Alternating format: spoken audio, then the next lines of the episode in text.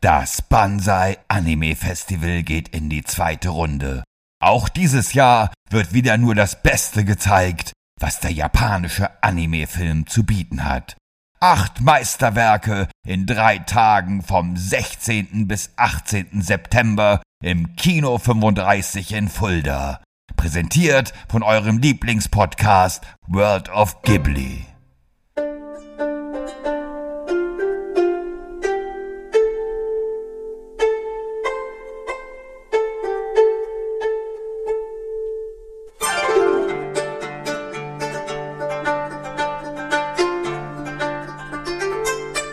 Hallo und herzlich willkommen zur neuesten Episode von World of Ghibli, der Podcast über die fantastischen Werke des Studio Ghibli.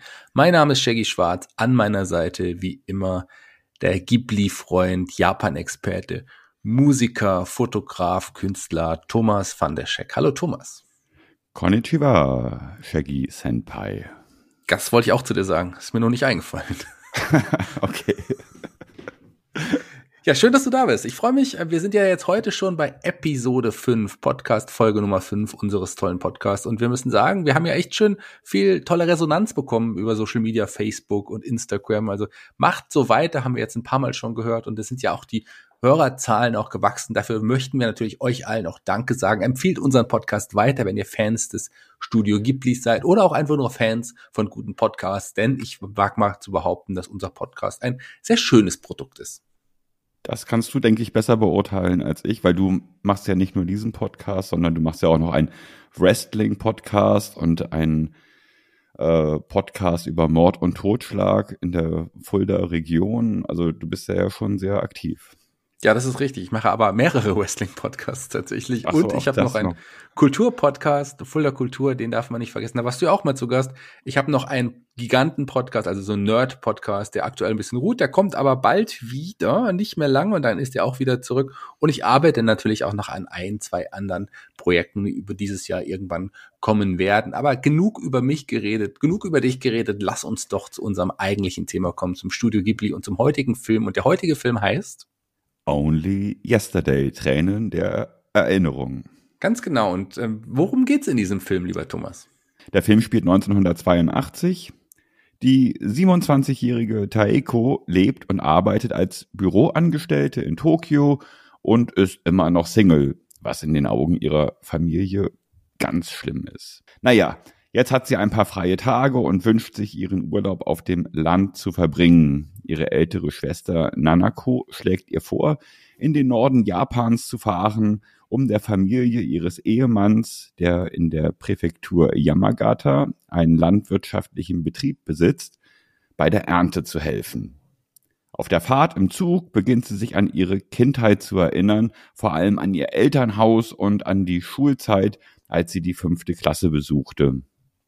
In Yamagata angekommen, wird sie von dem ungefähr gleichaltrigen Toshio, einem entfernten Verwandten ihres Schwagers, der ebenfalls Landwirt ist, abgeholt.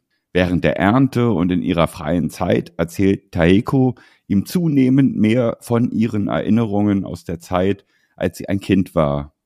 Da kommen schöne und traurige Erlebnisse an die Oberfläche und immer wieder vergleicht sie das Leben in der Stadt mit der Sehnsucht nach einem Leben auf dem Land, von dem sie von klein auf träumte. Toshio und Taeko verstehen sich sehr gut und auch seine Familie schließt sie in ihr Herz. An ihrem letzten Abend wird ihr der Vorschlag gemacht, bei ihnen auf dem Land zu bleiben und Toshio zu heiraten. Völlig überrannt und emotional durcheinander lehnt sie ab und fährt am nächsten Morgen sehr nachdenklich nach Hause, aber bereits am nächsten Bahnhof verlässt sie den Zug und fährt wieder zurück, um auf ihr inneres Kind hörend ein Leben mit Toshio auf dem Land zu beginnen.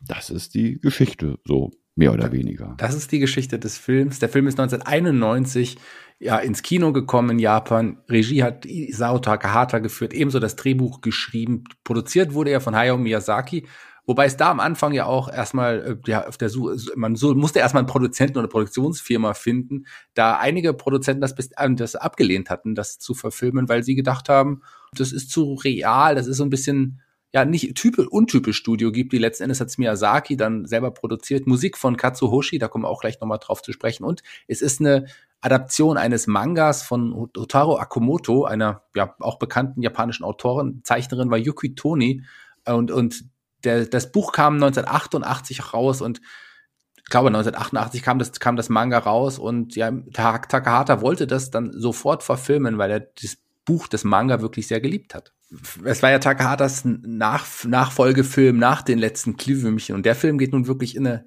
ganz, ganz andere Richtung. Das muss man so sagen. Die Fertigstellung des Films war ursprünglich schon für 1990 auch geplant. Der sollte damals schon in die Kinos kommen, doch es hat sich ein bisschen verzögert in der Produktion des Films, dadurch, weil allein nochmal neue Kameraaufnahmen getätigt werden mussten und ähm, vielleicht kannst du was dazu sagen. Ja, und es ist ja auch eine ganz neue Technik oder mehrere neue Techniken quasi äh, bei diesem Anime verwendet worden, was bei den letzten Glühwürmchen schon begonnen hatte, dass äh, die das Mädchen, was die Synchronstimme für äh, Zetsuko gewesen ist in den letzten Glühwürmchen, da hatten sie ja dieses Verfahren, dass sie erst das Mädchen aufgenommen haben und dann die Animes quasi um die Audioaufnahmen herum äh, gezeichnet haben. Das haben sie jetzt bei diesem Film komplett gemacht. Also sie haben mit richtigen Schauspielern gearbeitet, die alle Dialoge quasi schon, bevor der Anime überhaupt gezeichnet worden ist, ähm, aufgezeichnet und, ähm, und auch videomäßig aufgenommen haben und haben nicht nur den Film, den äh, Stimmen entsprechend angepasst, sondern auch den Mimiken der Schauspieler die den Film gesprochen haben. Genau, vor allem sieht man das dadurch, dass man einige Falten erstmalig auch so ein bisschen sieht, so Lachfalten oder so kleine Fältchen an, an den Augen, was eher untypisch auf jeden Fall auch Und war. Was mich auch erstmal ein bisschen irritiert hat beim ersten Mal den Film gucken. Ja, ging mir genauso. Das habe ich vorher noch nicht gesehen und danach eigentlich auch nicht wieder. Also das ist eine einzigartige Geschichte. Aber beim zweiten Mal gucken hat das durchaus, fand ich, dann seinen Reiz und auch seine Berechtigung gehabt. Absolut. Ich fand das auch äh, erstmal ein bisschen verwirrend, aber mit der Zeit hat es mir auch immer mehr gefallen und ich fand das sehr, sehr schön.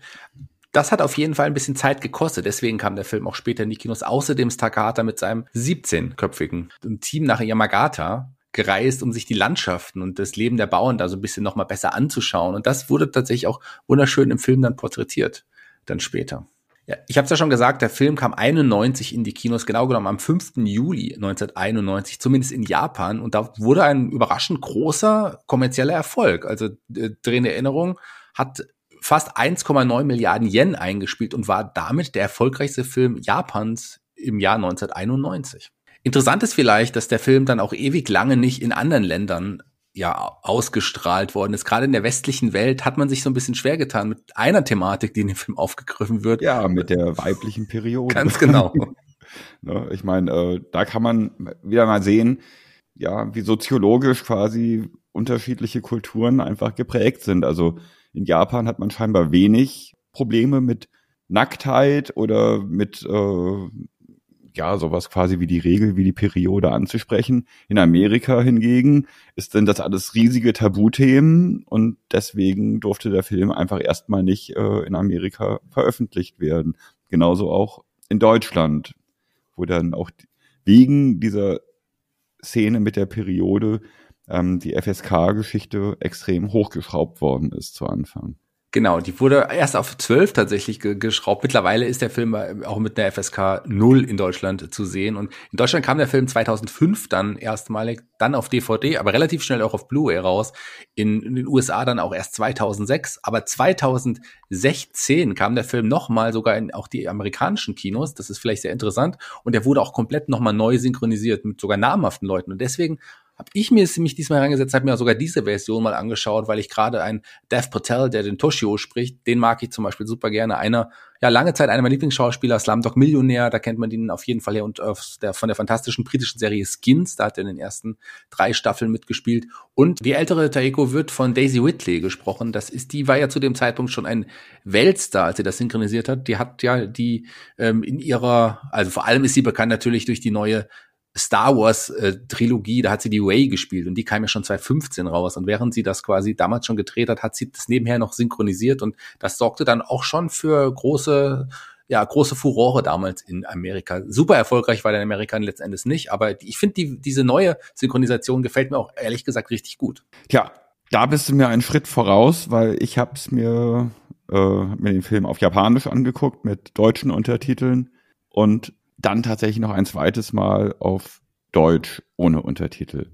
Und ich muss sagen, dass mir in diesem Fall beide Versionen wirklich sehr, sehr gut gefallen haben. Also die deutsche Synchronisierung ist sehr, sehr gelungen.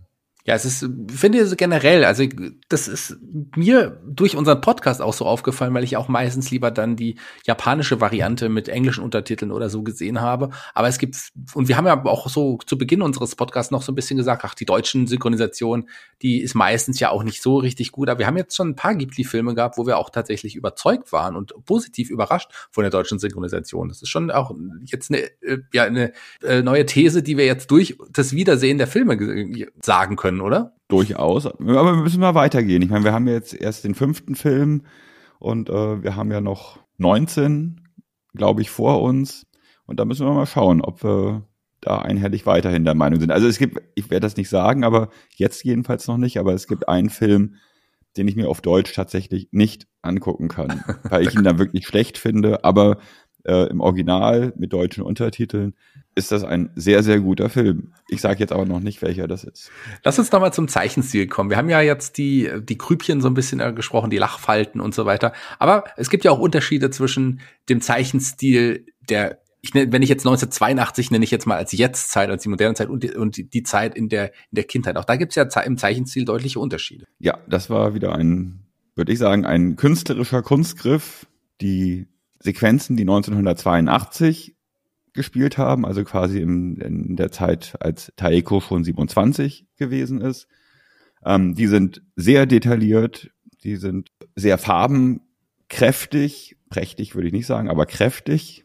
Und dann aber hingegen die Szenen, als Taeko ein Kind war, mit zehn Jahren, also 1965 müsste das dann gewesen sein, 65, 66, die sind sehr reduziert. Da wurden nicht so viele Farben verwendet viel Weißfläche wurde verwendet. Was ich auch unter dem Aspekt, dass es ja Erinnerungen sind und Erinnerungen eigentlich immer nur fragmentartig äh, in Erscheinung treten. Also man erinnert sich ja nicht komplett an alles und wie hat was gerochen und keine Ahnung und so wie man jetzt den Status quo wahrnimmt, sondern man nimmt ja nur partiell, erinnert sich auch nur partiell an Geschichten, an die wichtigsten Sachen. Und im Endeffekt sind diese Rückblenden, die Erinnerungssequenzen. Also bruchstückhafter kann, kann man so sagen, weil ja auch die Erinnerung an die Kinder ist ja auch noch bruchstückhaft da und deswegen hat man das auch hier so dezent eingesetzt. Ich finde gerade so diese, die Art und Weise, wie man dann die Kindheit erzählt und zeichnet, fand ich wirklich auch ein Meisterwerk, finde ich super. Der ganze Film ist voll von Dingen, die mir aufgefallen sind. Also es gibt eigentlich nicht eine banale Sequenz in dem Film. Jeder, egal wie locker und wie leicht manche Szenen einfach so daherkommen, für mich hat jede Szene eine, etwas sehr Tragisches. Der Film ist eine Aneinanderreihung von tragischen Momenten, die manchmal auch witzig sind, also eine humoreske Note haben, aber wo ich finde, dass die durch das Humoreske einfach nur noch tragischer werden. Weil es ist eigentlich überhaupt nicht lustig. Es ist wirklich ganz, mhm. ganz schlimm, was da passiert. Es kann sein, dass jemand mit einer wirklich behüteten Kindheit und wo alles irgendwie dufte und prima lief, das alles so eher nicht sieht, der das eher alles ein bisschen entspannt sehen kann. Aber ich sehe ganz viele Parallelen zu meiner persönlichen Kindheit und mit meinem Wunsch als Individuum äh, und auch schon mit äh, ersten Aufleben erster künstlerischer Dinge in mir äh, wahrgenommen und ernst genommen zu werden. Ja, also ich sehe wirklich ganz viele Parallelen zwischen der jungen Taeko und mir.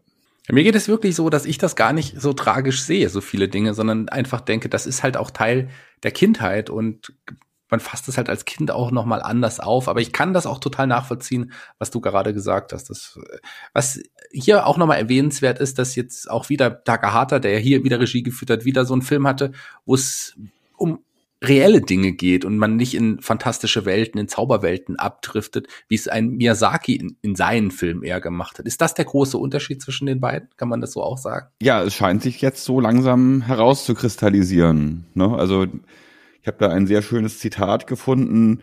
Takahata wäre das Ying zu Miyazakis Yang. Hm. Und das passt, finde ich, irgendwie äh, wie die Faust aufs Auge. Also klar, wir hatten haben jetzt quasi den fünften Ghibli-Film, nehmen wir Nausicaa dazu, waren es eigentlich schon sechs. Ist jetzt aber äh, Tränen der Erinnerung ist quasi erst äh, Takahatas zweiter Film und während, und der erste waren ja die Glühwürmchen und der war wirklich sehr, sehr, sehr realistisch. Und jetzt folgt mit Tränen der Erinnerung der nächste realistische Film, in dem es eigentlich genauso wie bei den Glühwürmchen keine fantastischen Momente gibt, wie es in dem Miyazaki-Film der Fall ist, sondern wirklich äh, das fantastische Element in den Takahata-Filmen, wenn überhaupt, ist das Emotionale und die Tragik letztendlich.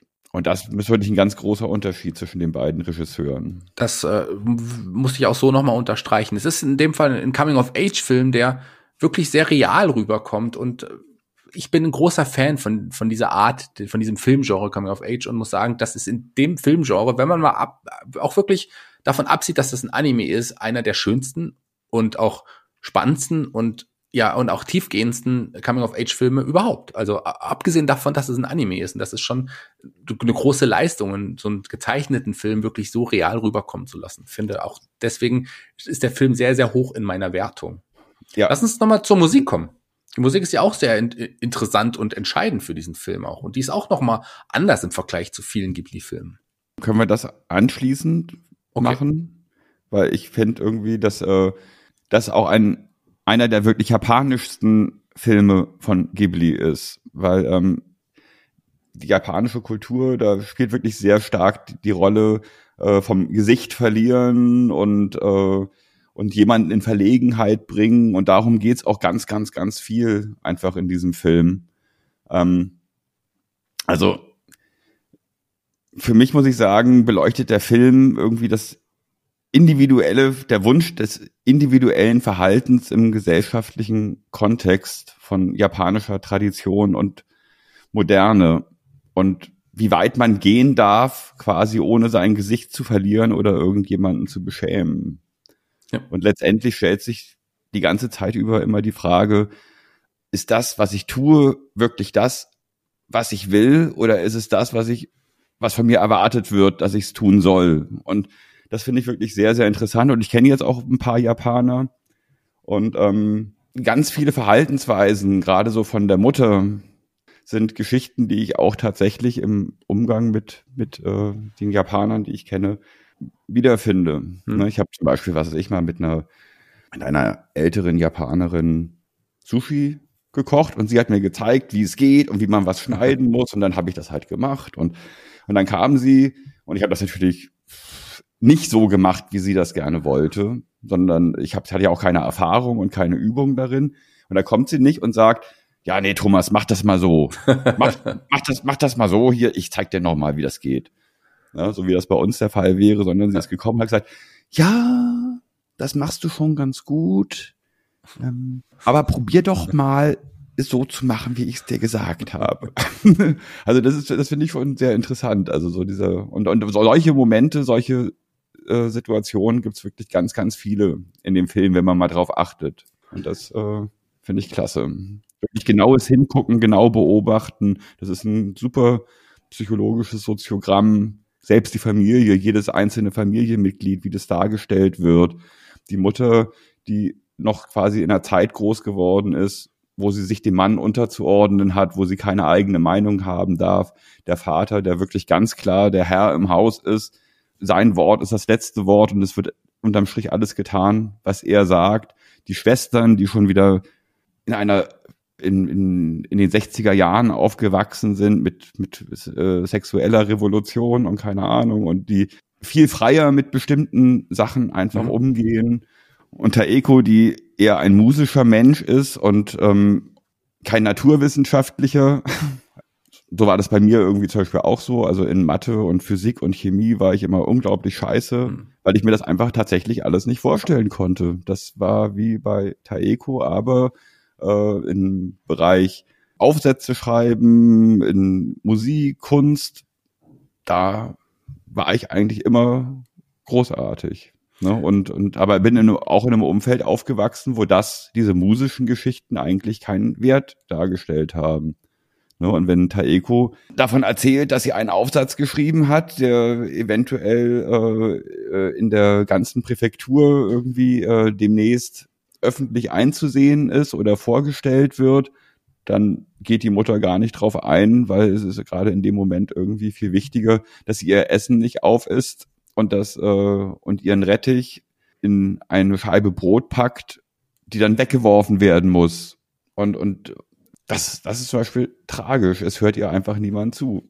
Dann lass uns mal, bevor wir zur Musik kommen, nochmal, weil dich der Film ja wirklich auch so persönlich mitnimmt und du dann ja auch wirklich dadurch persönliche Be Beziehungen, Bindungen auch irgendwie zu dem Film hast, nochmal auf, äh, auf einen anderen Kritikpunkt, der dem Film oft auch vorgeworfen wird, eingehen. Und zwar, der Film heißt ja jetzt nicht nur ohne Yesterday oder Tränen der Erinnerung, also so heißt er, aber es gibt Leute, die sagen, der Film könnte auch einfach heißen, oh, wie schön ist es auf dem Land. Denn es gibt viele Leute, die ihm vorwerfen, dass er ja das, das Landleben so ein bisschen glorifiziert und da nicht auf die auch ja Schwierigkeiten, die so ein Leben auf dem Land mit sich bringt, auch irgendwie eingeht. Wie stehst du dazu? Ja, also äh, beim ersten Mal und auch beim zweiten Mal immer wieder beim Gucken bei diesen Sequenzen auf dem Land zwischen Taeko und Toshio und, und was für eine Freude das alles macht und mit welcher Begeisterung Toshio vom, vom Leben des Ökobauern erzählt. Ich musste immer an äh, israelische Kibbutze und an äh, Kolchosen heißen, die heißen doch so, oder? Aus ja, der Sowjetunion. Ja, ja. Äh, Habe ich mich immer erinnert gefühlt, wo ähm, die Landwirtschaft, ja, die, die Bauern quasi als Helden dargestellt werden und, und es ist ja auch ein ganzes Stück weit so, denke ich, aber das ist wirklich auf eine ganz glorifizierte Art und Weise in dem Film gemacht worden. Und ich denke, das hat auch viel mit Takahatas Vergangenheit wirklich zu tun. Ne? Der mehrfach in dem Film ja auch zum Beispiel gezeigt hat, dass er, dass er kommerzielle Dinge eigentlich ablehnt, dass es ein bescheidenes Leben, ein gutes Leben ist.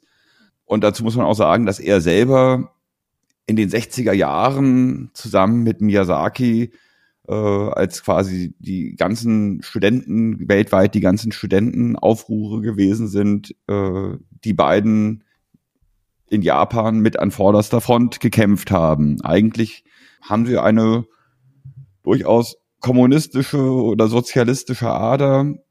Und ich denke, dieses glorifizierte auf dem Le Leben auf dem Land ist tatsächlich ein wenig so an, an äh, Kibbutze und Kolchosen äh, angelehnt. Mhm. Finde ich, hast du, hast du sehr gut begründet und finde ich, hast du sehr gut jetzt auch, ähm, sehr gut auf, auf meine Aussage und meine Kritik, die ja auch nicht von mir stammt, natürlich eingegangen. Denn ich äh, sehe das nicht ganz so. Lass uns jetzt aber, lass uns jetzt aber zur Musik kommen, denn die Musik ist auch, wie ich es schon vorhin gesagt habe, hier nochmal besonderer oder nochmal anders und eigener mit anderen äh, Einspielungen, mit anderen Musikrichtungen, als vielleicht andere Filme aus dem Studio gibt andere Einflüsse vor allem auch. Ja, mit der Musik hatte ich mich anfangs ein kleines bisschen schwer getan, muss ich sagen. Ich beim, beim ersten Mal gucken des Films, muss ich sagen, habe ich auf die Musik wirklich gar nicht geachtet. Die hat für mich keinen bleibenden Eindruck hinterlassen.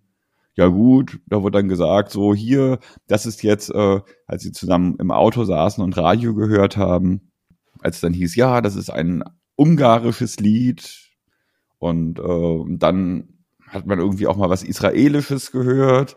Ich habe einfach nur die Musik als, als äh, sehr stimmungsvoll wahrgenommen und sie hat und sie ist sehr effektvoll eingesetzt worden. Da, wo Musik wichtig war, gab's Musik und es gab aber auch ansonsten ganz, ganz lange Strecken im Film, wo es einfach überhaupt gar keine Musik gegeben hat.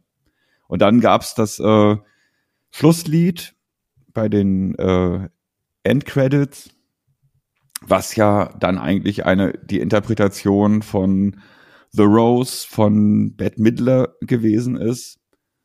Deswegen dachte ich eigentlich zuerst so, hm, ja, also pff, musikalisch hat mich der Film jetzt eigentlich nicht so wirklich umgehauen. Es ist nichts wirklich im Ohr geblieben und äh, und das und der einzige Song, der wirklich beeindruckend war, war eigentlich, eigentlich auch nur eine Interpretation. Das war gar kein eigener, eigens für den Film komponiertes Lied.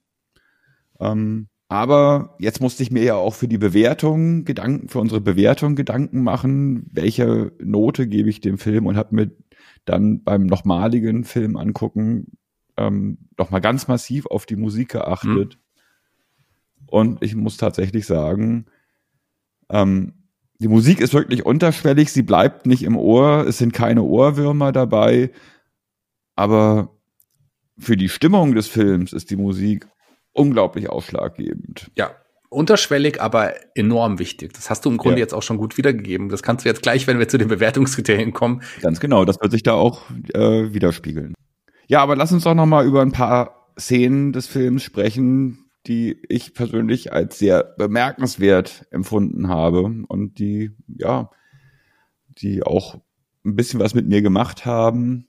Zum Beispiel, ähm, als Taeko das erste Mal für einen Jungen in ihrer Schule ähm, was empfindet und witzigerweise der Junge quasi auch für sie, aber beide sind viel zu schüchtern, als dass sie äh, das jemals ansprechen würden. Und was sehr untypisch ist, vielleicht sind Kinder anders als Erwachsene, japanische Kinder anders als erwachsene Japaner, aber die haben ja wirklich äh, ähm, Taeko und den Jungen äh, wirklich bedrängt, dass sie äh, äh, aufeinander zugehen sollen und miteinander reden sollen.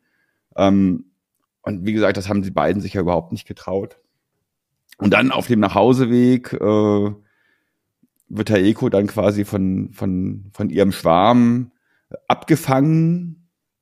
Und jetzt kommt's drauf an. Jetzt müsste er quasi ihr sagen, du, ich mag dich oder ich hab dich lieb oder irgendwas in der Form. Aber er sagt, Regentage, Sommertage oder bewölkte Tage, welche magst du am liebsten? Und, und es geht wirklich nur darum, den anderen nicht zu beschämen, nicht irgendwie eine Situation zu bringen, die ihn vor den Kopf stößt, wo er, wenn er jetzt gesagt hätte, ich liebe dich und sie empfindet nicht so oder wie auch immer, wie hätte sie darauf reagieren sollen? Er hätte eventuell einen Korb bekommen müssen können. Das ist das mit dem Gesicht verlieren, sowas macht man nicht. Das ist halt jemand in Verlegenheit bringen. Deswegen umschrieben, welche Tage magst du am liebsten? Sommertage, äh, Sonnentage, Regentage, bewölkte Tage. Und es geht darum, was zu finden, äh, was man gleichermaßen empfindet. Und beide haben, stellen fest, sie mögen beide am liebsten bewölkte Tage. Und das ist im Endeffekt wie, als hätten sie sich gesagt, dass sie sich lieben. Sie haben ihre Gemeinsamkeit gefunden und sie schwebt nach Hause, hat eine Leichtigkeit, ein Verliebtheitsgefühl. Ob das jemals Realität geworden ist, ob die jemals ein Paar geworden sind, möchte ich bezweifeln. Aber ähm, es war eine Anerkennung, es war eine Wertschätzung, ohne das Gesicht zu verlieren. Und am Ende liegt sie in ihrem Bett und aus ihrem Fenster schwebt ein großes Herz über dem Haus und signalisiert der ganzen Welt, dass in diesem Haus jetzt die Liebe herrscht. Das sind so großartige Momente.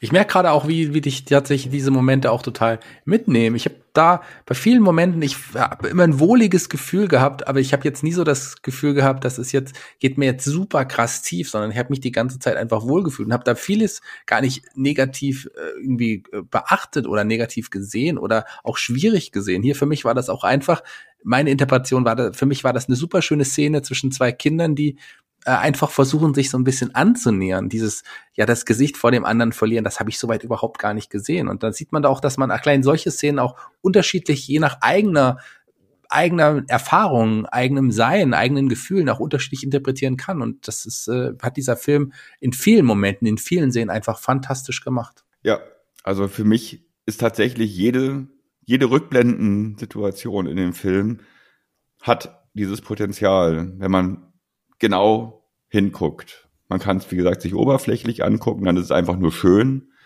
Oder man guckt genau hin und dann spiegelt das unglaublich viel einfach einer, von einer Gesellschaft wieder aus der damaligen Zeit, ähm, in der ich ja auch aufgewachsen bin.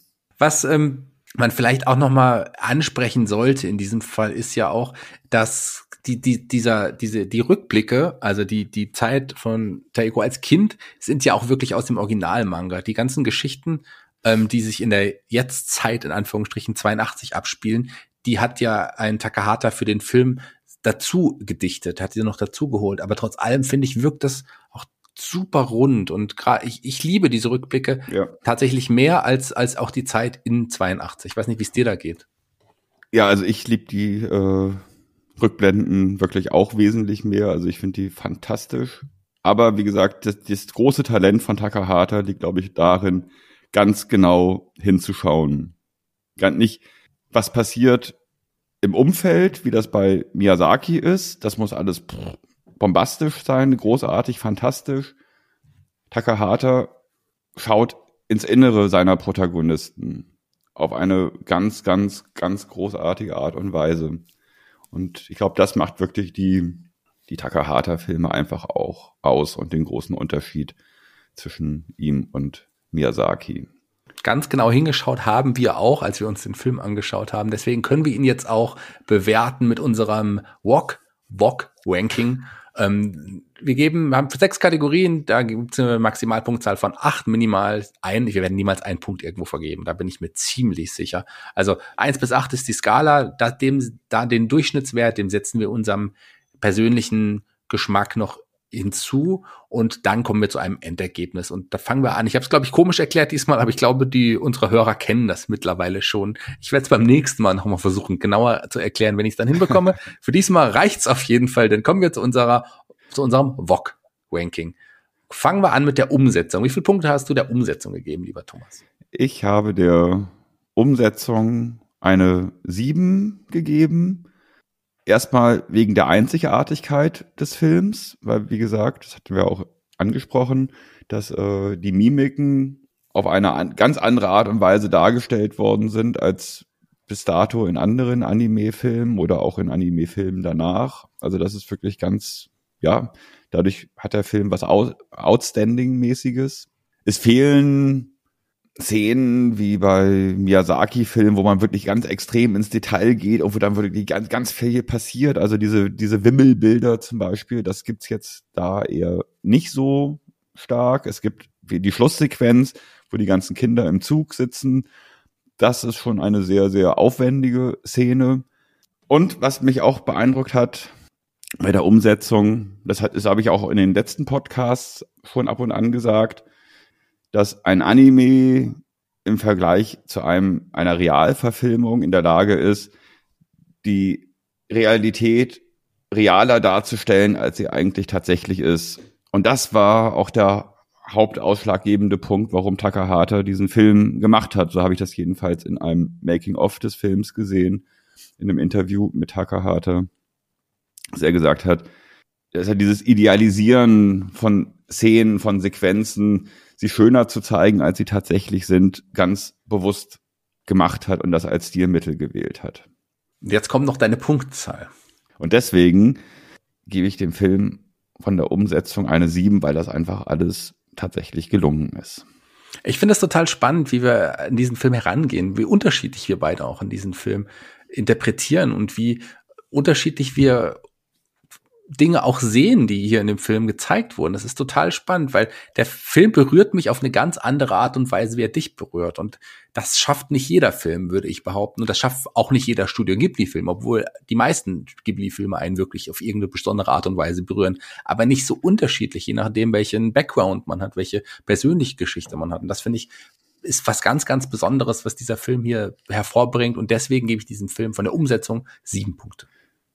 Auch eine 7. Auch eine 7, aber eine andere 7. Eine andere 7. Ne? Action. Wie viel Punkt, wie viel Action finden wir in diesem Film, lieber Thomas? Eigentlich finden wir überhaupt keine Action in dem Film. Action ist in diesem Film ein Synonym für Tragik, für mich jedenfalls. Diese tragischen Momente ähm, spielen für mich eine ganz große Rolle und machen diesen Film auch aus. Und ich liebe sie mehr als jede tatsächliche Action-Szene, Verfolgungsjagd, Ballerei, Geschichte, wie auch immer. Also ich gebe dem Film von Action-Faktor eine 6. Ich sehe das ein bisschen wie du, aber ich äh, will ja natürlich auch den, den, den Hintergrund, den, den, den Sinn und Zweck des Action-Faktors nicht äh, hinten hintenrum vergessen, der ist ja auch noch wichtig. Hier passiert tatsächlich ansonsten, was Action angeht, in dem Fall nicht viel, was Tragik angeht, umso mehr, aber für mich auch anders als für dich. Ich kann deine Interpretation in dem Sinne auch verstehen. Aber für mich gibt's hier in dem Fall die niedrigste Action-Punktzahl, die ich bisher vergeben habe hier in diesem Podcast. Aber immerhin noch fünf Punkte für die Action. Humor. Wie lustig oder wie viel Humor hat dieser Film? Ja, das ist auch wieder ein ganz schwieriger Humor in dem Film, weil das halt wirklich eher so eine ein Tragikhumor ist. Also es passieren viele, gerade in den Rückblenden, viele Situationen, die eigentlich irgendwie witzig sind, die süß sind, wie zum Beispiel das mit der Ananas. Taeko wünscht sich unbedingt eine Ananas zu essen. Die ganze Familie hat noch nie eine frische Ananas gegessen. Die kennen Ananas nur aus der Dose. Und jetzt hat der Vater eine Ananas mitgebracht vom Markt und sie sitzen am, am Tisch um die Ananas herum und wissen nicht, wie man die öffnet. Wie bereitet man eine Ananas zu? Die Schwester meint, ja, man schneidet die in, in, in, in Ringe, weil man kennt es ja aus Dosen, die Ananas ist dann immer in Ringen. Ja, auf jeden Fall wird dann das Ananasessen vertagt, bis man sich erkundigt hat, wie man eine Ananas überhaupt isst. Und dann wird sie aufgeschnitten und das Aufschneiden der Ananas hat eine Ästhetik, wofür Anime-Filme gemacht sind. Also das ist unglaublich. Die Geräusche dabei, wie das Messer in dieses Ananasfleisch dringt, wie, wie die Ananas leuchtet, wie man sieht, wie saftig die eigentlich ist. Und dann hat die Freude von Taeko, wie sie mit jedem Stück, kann man sagen, Abfall von der Ananas irgendwie sich die greift und durch die Gegend läuft und, und sich freut irgendwie über diese Ananas und dass sie gleich alle Ananas essen werden. Dann ist die Ananas aufgeschnitten, jeder hat ein Stück vor sich liegen und Taeko guckt erstmal genau, wie reagieren denn die anderen, bevor sie selber irgendwie in ihre Ananas beißt und sie alle sind überhaupt gar nicht so begeistert davon. Scheinbar ist die Ananas nicht süß. Sie scheint irgendwie wahrscheinlich noch unreif zu sein oder irgendwas ist mit der Ananas jedenfalls nicht in Ordnung. Alle sind sehr enttäuscht. Und dann beißt sie rein und sie ist genauso enttäuscht, aber sie darf es sich ja nicht anmerken lassen, weil sie wollte ja diese Ananas und hat alle dazu überredet, diese Ananas zu essen und alle schieben ihr dann ihre Stücke zu, stehen bereits schon vom Tisch auf. Irgendwie für den Vater ist die Situation abgegessen. Irgendwie ähm, ähm, er kann sich irgendwie rauchend wieder seiner Zigarette, äh, Quatsch, rauchend seiner Zeitung zuwenden. Und Taeko sitzt quasi mit der Mutter alleine am Tisch und zieht sich irgendwie alle Ananasstücke rein, die keiner wollte, ähm, obwohl sie sie eigentlich auch nicht will. Und die Mutter, weil sie es halt von klein auf scheinbar so konditioniert worden ist, dass man halt nichts liegen lässt. Wenigstens muss sie ihr Stück aufessen. Das hat irgendwie was wirklich Witziges, wie das Ganze auch dargestellt worden ist, aber es ist halt einfach wieder hochtragisch, weil einfach wieder Träume von der Realität eingeholt werden. Ne? Und ähm, deswegen, äh, was den Humorfaktor angeht, weil es ein sehr feinsinniger, ein sehr schöner Humor ist, wo man wirklich auch wieder ganz genau hingeguckt hat von Seiten Takahatas, eine sieben. Sehr schön. Bei mir, äh, ich habe meine Punktzahl da ein bisschen niedriger auch angesetzt. Ich habe zwar ähnliche Gründe auch wie du, ich habe auch ähnliche äh, Dinge so gesehen wie du, aber letzten Endes äh, finde find ich den auch diesen tiefgründigen Humor auch sehr, sehr schön, sehr, sehr fein. Und da sind wirklich so ein paar süße Szenen, wo man auch lächelt, wo man sich freut. Ich eher ich vieles eher positiv gesehen habe. Also wirklich, das ging bei mir nicht so tief rein und hat mich, hat mich traurig gemacht, sondern das hat mich irgendwie in vielen Dingen auch beflügelt und hat mir ein, ein wohliges Gefühl hinterlassen. Und das ist für mich auch ein Humorfaktor. Aber für mich gibt es auch nur in Anführungsstrichen sechs Punkte. Hm. Der Plot. Der Plot. Wie fandst du die Story, den Plot? Und ich gehe mal von aus, so wie du jetzt bisher schwärmst und auch von den Szenen schwärmst, das wird die volle Punktzahl. Anders kann ich, also wenn du jetzt da weit drunter liegen würdest, würde es mich sehr überraschen. Sag mal so, bis äh, kurz vor Schluss, bis zu dem Moment, wo Taeko in Zug gestiegen ist, um wieder nach Hause zu fahren, hätte ich dem Film eine 6 gegeben. Aber die Schlusssequenz, Taeko begegnet auf der Rückfahrt nach Hause ihrem fünfjährigen Ich im Zug zusammen mit, mit all den anderen Kindern aus ihrer Vergangenheit. Und sie wird daran erinnert, dass sie gerade im Begriff ist, etwas hinter sich zu lassen, was sie eigentlich tatsächlich wirklich will. Ähm, und dass sie so viel in ihrem Leben nicht gemacht hat, um Rücksicht zu nehmen auf andere. Und sie sich quasi von den Kindern äh, überreden lässt, aus dem Zug zu steigen, in den nächsten Zug zu, wieder zurückzusteigen und wieder zu Toshio aufs Land zurückzufahren, um quasi mit ihm ein Leben auf dem Land zu beginnen. Das hat den Plot für mich einfach richtig rund gemacht und deswegen gebe ich dem Film auch eine Acht. Also das ist wirklich, ich mag es, wenn Menschen über sich selbst hinauswachsen und, und in der Lage sind, äh, sich selbst zu finden. Sehr schön. Das war mir ja eigentlich auch schon klar, bevor du auch die Zahl ausgesprochen hast und bevor du auch losgelegt hast, jetzt in diesem Bewertungskriterium Blot äh, deine Punktzahl zu vergeben. Ich sehe das auch in vielen Dingen wieder ähnlich wie du. Ich bin, wie gesagt, anders berührt. Die Geschichte gefällt mir wirklich sehr. Ich bin großer Coming-of-Age-Fan, ich habe es ja schon gesagt, und es in diesem Genre ist das wirklich auch ein Meilenstein. Ein ganz, ganz toller Film. Es gibt so ein paar Kleinigkeiten, die mir jetzt die, die ich als Kriterium sehe, dass ich nicht die volle Punktzahl geben kann. Das sind aber wirklich nur Kleinigkeiten, einfach weil ich auch bisher ähm, bei dem Plot auch nur ein einziges Mal acht Punkte vergeben habe. Das war bei den Glühwürmchen. Kann ich hier die acht Punkte nicht vergeben, aber bei mir sind es trotzdem noch sieben Punkte. Mhm, okay. Die Musik, wir haben die Musik ja schon angesprochen. Die ist ja auch trotzdem entscheidend. Wie sieht's bei dir aus? Ja, also über die Musik habe ich mich ja jetzt in diesem Podcast schon lang genug ausgelassen. Deswegen ausgelassen und sind zu dem Punkt gekommen, dass die Musik eine sehr, sehr wichtige Rolle für den Spiel, Film spielt, auch wenn sie nicht wirklich äh, im, im Ohr geblieben ist, aber für die Stimmung des Films sehr, sehr wichtig war.